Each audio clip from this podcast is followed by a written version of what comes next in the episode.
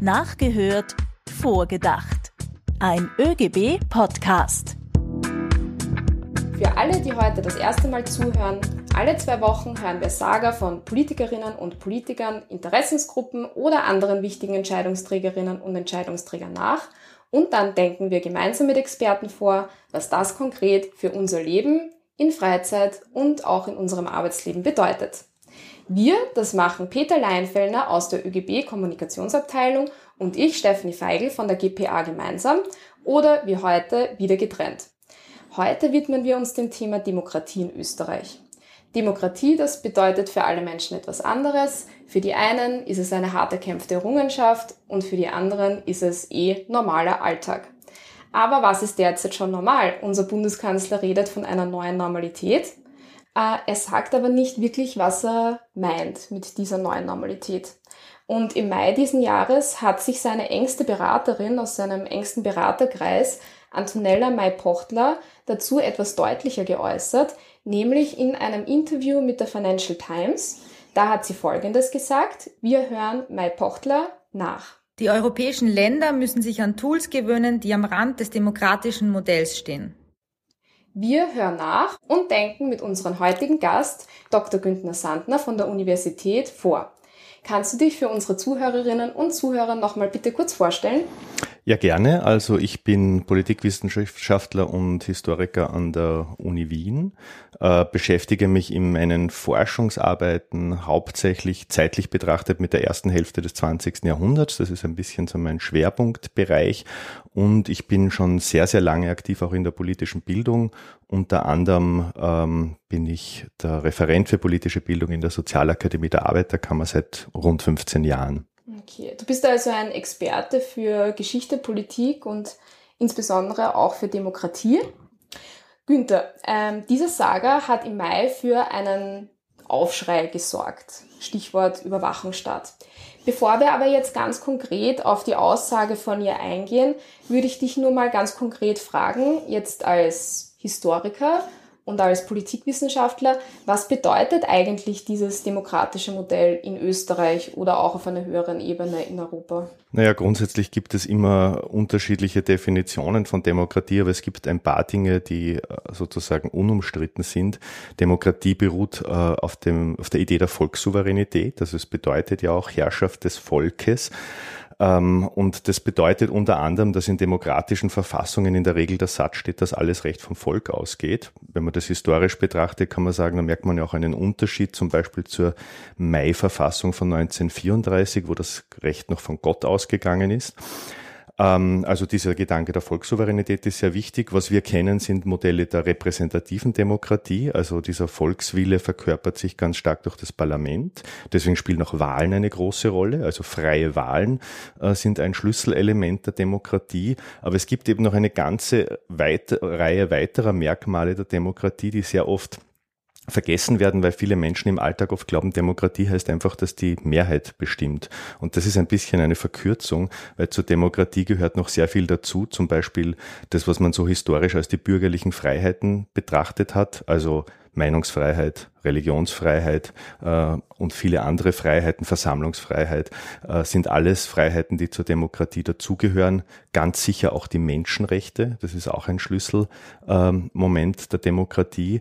Oder etwa, das ist auch sehr aktuell, der Gedanke der Gewaltenteilung, Gewaltentrennung. Also das heißt, dass es eine unabhängige Justiz gibt, dass äh, die Gesetzgebung und die Regierung zwar zusammenarbeiten, aber getrennt sind ähm, und dergleichen mehr. Also es gibt eine ganze Fülle an demokratischen äh, Merkmalen, äh, die gewissermaßen so die Basis ausmachen.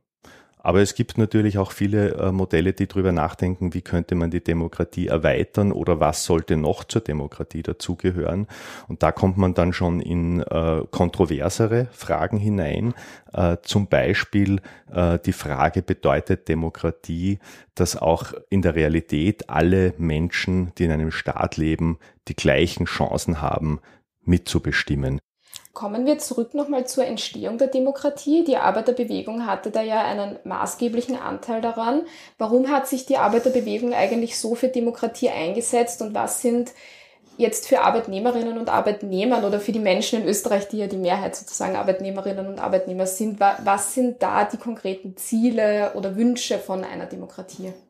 Die Arbeiterbewegung, und das ist auch ein äh, am österreichischen Beispiel sehr gut nachvollziehbar, äh, ist davon ausgegangen, dass wenn es ein allgemeines Wahlrecht gibt, das heißt, wenn alle gleich mitbestimmen, ähm, dass dann die Ziele der Arbeiterbewegung äh, durchgesetzt werden können, was vorher ja nicht möglich war, weil vorher ja Privilegien ähm, regiert haben. Deswegen ist das für die Arbeiterbewegung wichtig und ab 1918 sind ja eine ganze Reihe von Maßnahmen, von Gesetzen durchgesetzt worden, die der Arbeiterbewegung sehr ähm, entgegengekommen sind. Also ja. beispielsweise das Betriebsrätegesetz oder äh, Gesetze zur Begrenzung der Arbeitszeit, Urlaubsgesetze und so weiter und so fort. Also das sind ja alles Dinge, die dann in den Jahren äh, ab 1918 äh, stärker zur Geltung gekommen sind und das hat äh, auch logischerweise mit dem allgemeinen Wahlrecht zu tun. Und meinst du, dass ähm, ohne diesem demokratischen System es nicht möglich gewesen wäre, diese Gesetze, diese Arbeitsschutzgesetze, wie ja das Arbeitszeitgesetz beispielsweise sind, also dass das nicht gekommen wäre sozusagen.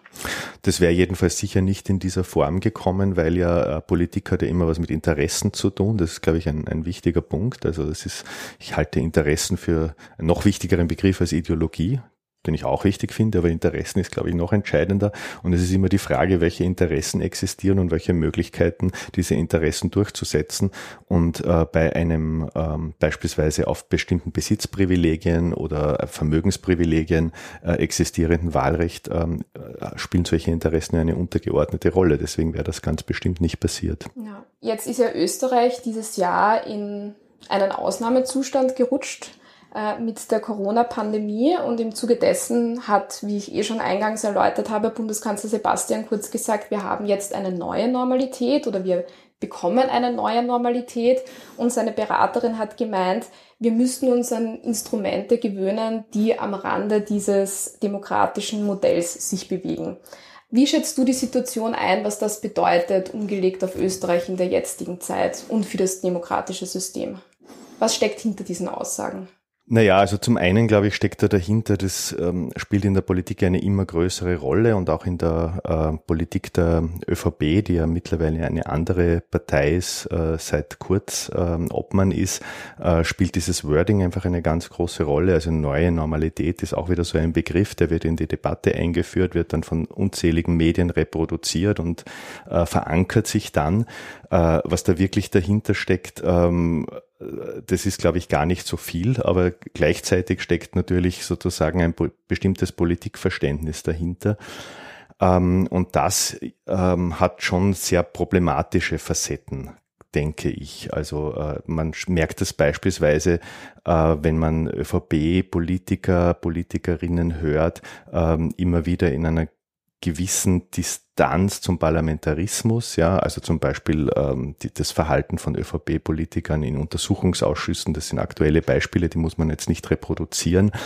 Ähm, ich glaube, es steckt letztlich ein neues Verständnis von Politik dahinter oder sozusagen ein, ein, ein, ein verändertes äh, Verständnis von Politik, ähm, wo Politik eigentlich gar nichts mehr damit zu tun hat, äh, dass es darum gehen könnte bestimmte programmatische Vorstellungen, ideologische Vorgaben in praktische Politik umzusetzen, sondern es ist der absolute Fokus auf die Machtfrage. Also es geht ausschließlich darum, äh, wie man Macht gewinnt und Macht erhält. Äh, und alles andere äh, wird dem um, untergeordnet und dafür gibt es eine Reihe von Strategien, die von Beratern, Beraterinnen ausgearbeitet werden und die dieses Modell eben geschickt, vor allem auch medial geschickt verwerten. Und das ist etwas, was die ÖVP perfekt beherrscht. Und was glaubst du, bedeutet das für Arbeitnehmerinnen und Arbeitnehmer in diesem Land? Werden die in diese Machtinteressen einbezogen oder stehen die eher am Rande dieser Machtinteressen? Würde ich zweiteres sagen, wir stehen eher am Rande. Also das ist nicht die Gruppe, die, äh, also nämlich Arbeitnehmer und Arbeitnehmerinnen im Sinne jetzt auf ihre politischen Interessen als Arbeitnehmer und Arbeitnehmerinnen. Die Menschen haben ja unterschiedliche Interessen und die beziehen sich nicht nur auf die wirtschaftliche Lage oder die berufliche Situation, sondern oft werden Menschen auch Interessen eingeredet, sage ich einmal.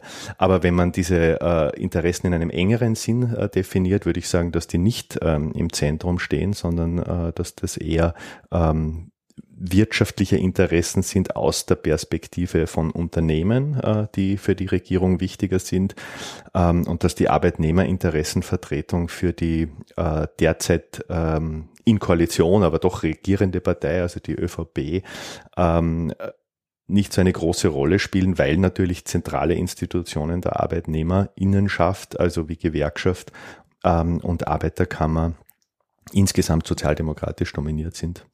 Und das ist natürlich ein großes Feindbild. Also dieser, äh, ich sage das jetzt einmal etwas salopp, dieser Sozialistenhass äh, kommt äh, derzeit auch viel stärker zum Ausdruck, als man das früher gekannt hat. Jetzt kam in diesem Saga aber nicht nur die neue Normalität vor, sondern auch, dass wir uns am Rande eines demokratischen Modells bewegen. Mhm. Ähm, könntest du uns Länder nennen, die den Österreicherinnen und Österreichern besonders geläufig sind, die sich am Rande dieses äh, demokratischen Modells bewegen, damit wir ein bisschen ein Gespür haben, was mhm. das praktisch für unser Leben eigentlich bedeutet?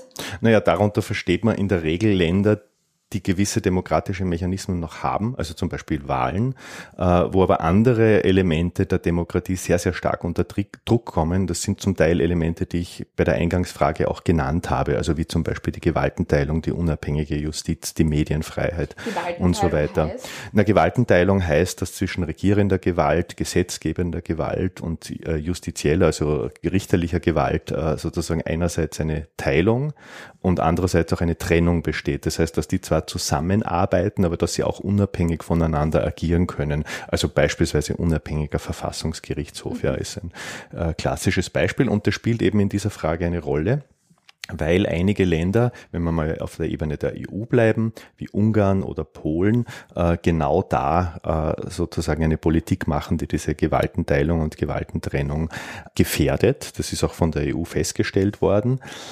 Aber es gibt auch außerhalb der EU Länder, äh, auf die diese Merkmale zutreffen. Natürlich die Türkei, das ist etwas, was sehr präsent ist. Ähm, oder wenn wir nach Südamerika schauen, äh, Brasilien, Bolsonaro ist auch gewählt worden, ist aber ein Beispiel dafür, dass es offensichtlich möglich ist, auch Demokratiefeinde zu wählen. Oder USA, wo äh, mit Trump ganz sicher äh, kein Freund der Demokratie an der Macht ist, wie man an zahllosen Beispielen und einer endlosen Li äh, Liste an Lügen, die verbreitet werden, äh, mühelos äh, feststellen kann und auch beweisen kann. Wenn du dir diese Länder anschaust, bist du der Meinung, dass die, das System, in dem sie leben, den Arbeitnehmerinnen und Arbeitnehmern dort schadet? Ja, bestimmt, äh, weil natürlich solche Regierungen, die auf autoritäre Muster zurückgreifen, ja nicht äh, Arbeitnehmerinneninteressen ins Zentrum stellen.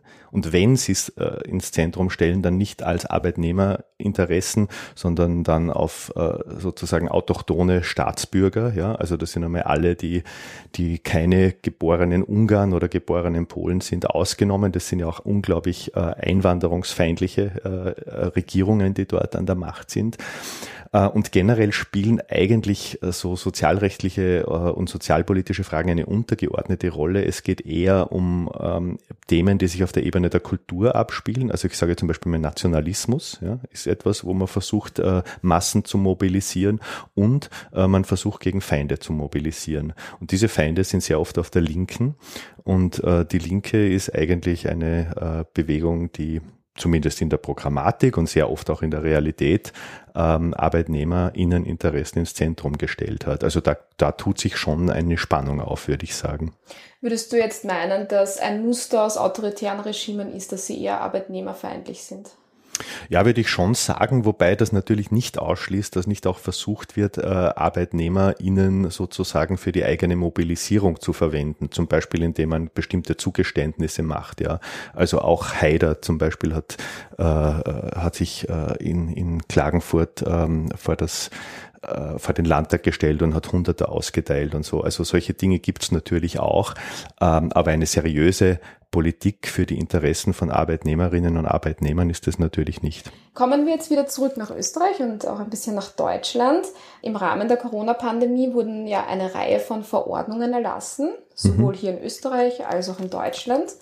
Die deutsche Bundeskanzlerin Merkel hat gesagt, dass das eine Einschränkung in die Grundrechte ist und damit eine Zumutung für die Demokratie. In Österreich ist das auch passiert, aber diese Worte hat man nicht gehört. Meine Frage wäre jetzt, diese Verordnungen wurden ja erlassen, um für Sicherheit zu sorgen. Bedeutet das, wenn man mehr Sicherheit möchte in einem Land, dass man Demokratie-Einschnitte in Kauf nehmen muss? Also sind Sicherheit und Demokratie ein Widerspruch? Muss man in Zeiten des Ausnahmezustands die Demokratie beschneiden, um die Menschen zu schützen? Also grundsätzlich möchte ich sagen, dass ich diese Aussage von Merkel äh, sehr gut finde. Also die, die trifft die, die Sache sehr gut, wenn sie von einer demokratischen Zumutung spricht. Äh, natürlich existiert eine Spannung äh, zwischen Freiheitsrechten und Sicherheit. Ja, ich glaube nur nicht, dass äh, so ein Zustand der Pandemie, wo es zu Einschränkung von Freiheiten gekommen ist und kommen wird, äh, beispielsweise Bewegungsfreiheit äh, oder auch andere Freiheiten. Versammlungsfreiheit. Versammlung, natürlich, genau. Versammlungsfreiheit ist ein sehr wichtiger Punkt. Das bedeutet natürlich nicht, dass die Demokratie aufgelöst wird. Ja, ich glaube, es ist einfach wichtig. Äh, zum Teil sind diese Maßnahmen ja relativ nachvollziehbar. Ja, also ich würde mich auf keinen Fall ähm, in die Position äh, begeben und sagen, äh, diese Corona-Maßnahmen, die es gegeben hat, sind abzulehnen, weil sie äh, Freiheitsrechten widersprechen. Das wäre eine Position, die mir sehr problematisch vorkäme, weil es geht ja auch um äh, sozusagen um sehr wichtige Schutzmaßnahmen, die Gesundheit und letztlich auch Leben bedeuten. Ähm, aber ich glaube, man muss auf bestimmte Dinge achten. Und ich bin nicht sicher, ob das immer in ausreichendem Maße geschehen ist. Das eine ist, äh, dass man darauf achten muss, dass es nicht eine reine Regierungspolitik ist, die quasi unabhängig vom Parlament, unabhängig von den Gerichten passiert. Und dann ist, glaube ich, auch wichtig, man kann das ja nachvollziehen, es wird ja unglaublich viel über diese Maßnahmen diskutiert.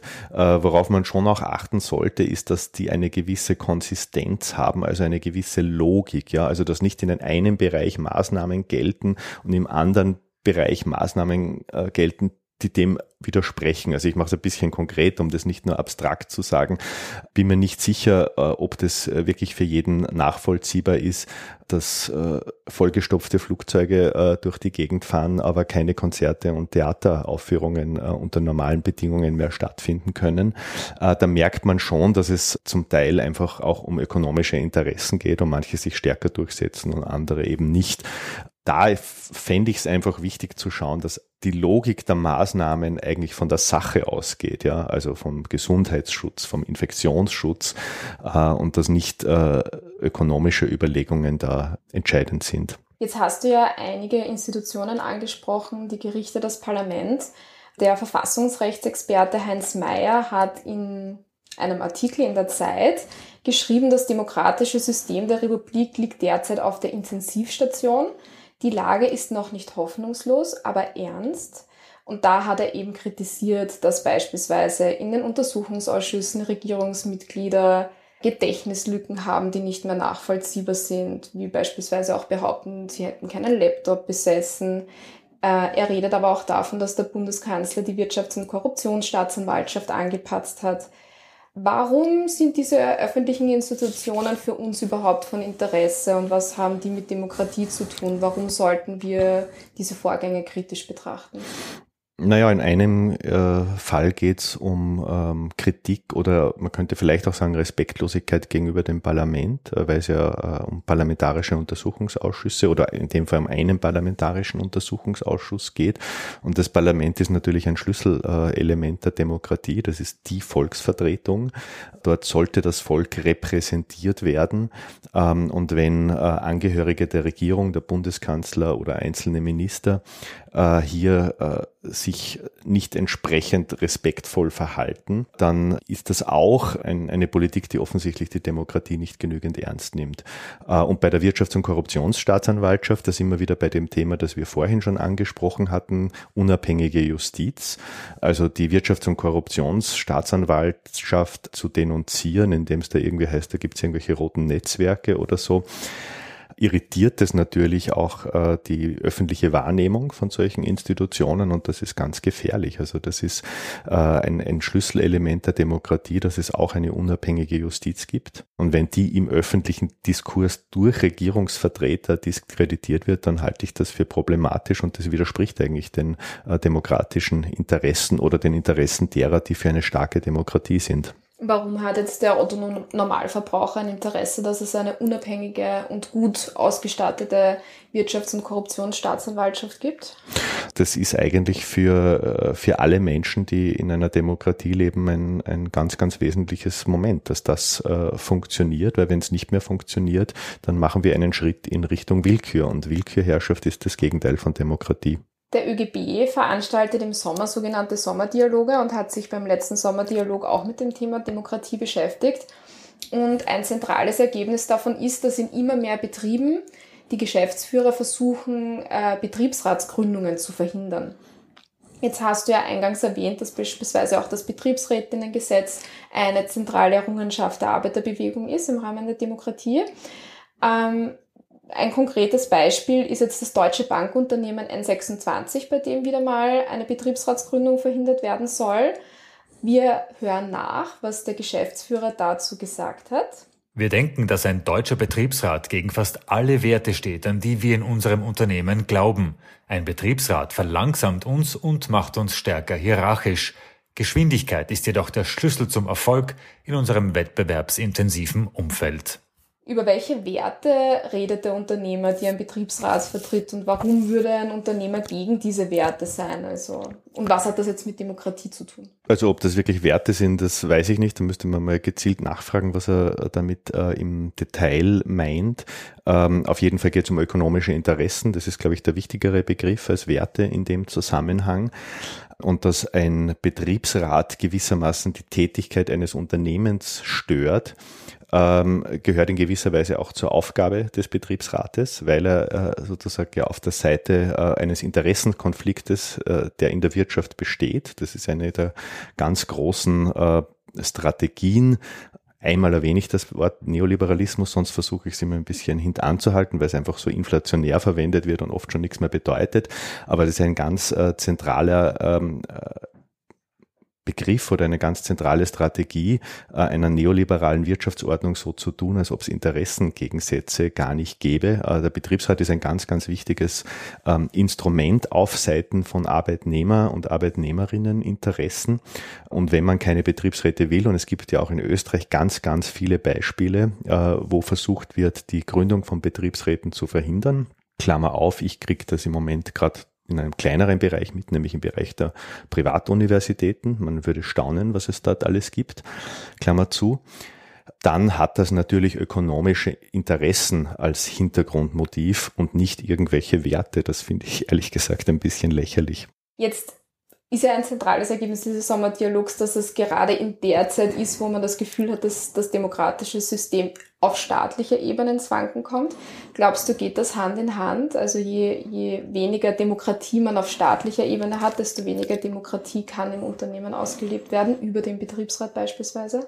Ja, das finde ich sehr plausibel, ja. Also sozusagen die, äh, die Demokratie entwickelt sich sicher nicht äh, auf betrieblicher Ebene stärker, wenn äh, sozusagen auf der Makroebene die Demokratie eingeschränkt wird. Also da gibt's, äh, das würde ich als kommunizierende Gefäße äh, betrachten. Also das sind Entwicklungen, die sich gegenseitig verstärken.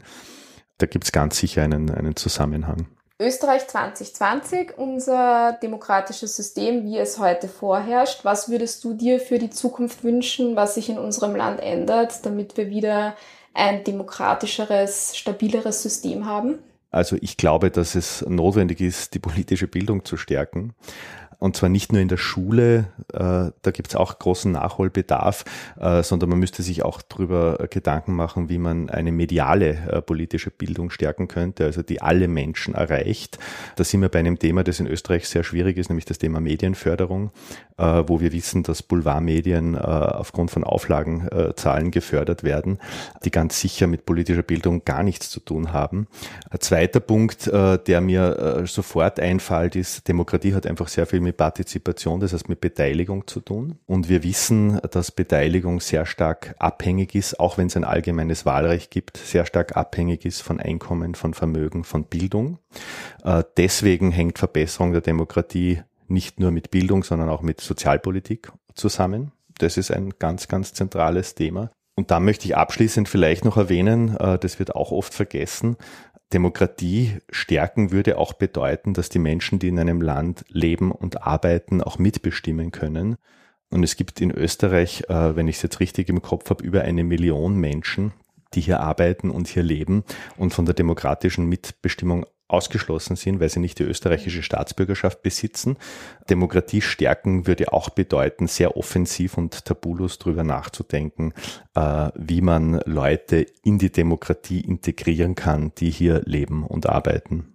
Ja, vielen Dank äh, für deinen Besuch und das ausführliche Gespräch zu dem wichtigen Thema Demokratie. Danke auch, dass du es geschafft hast, dieses abstrakte Thema mit ein paar praktischen Beispielen auch zu unterfüttern.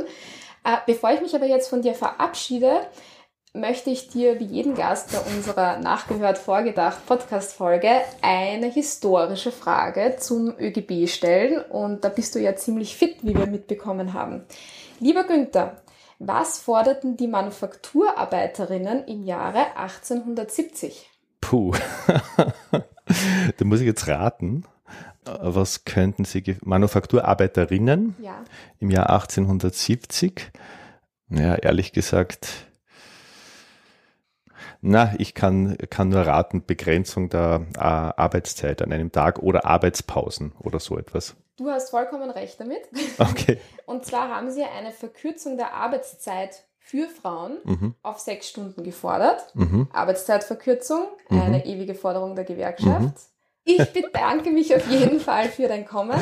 Das war die achte Folge von Nachgehört, Vorgedacht, einem ÖGB-Podcast. Ihr findet uns auf allen Podcast-Plattformen, darunter auch iTunes und Spotify.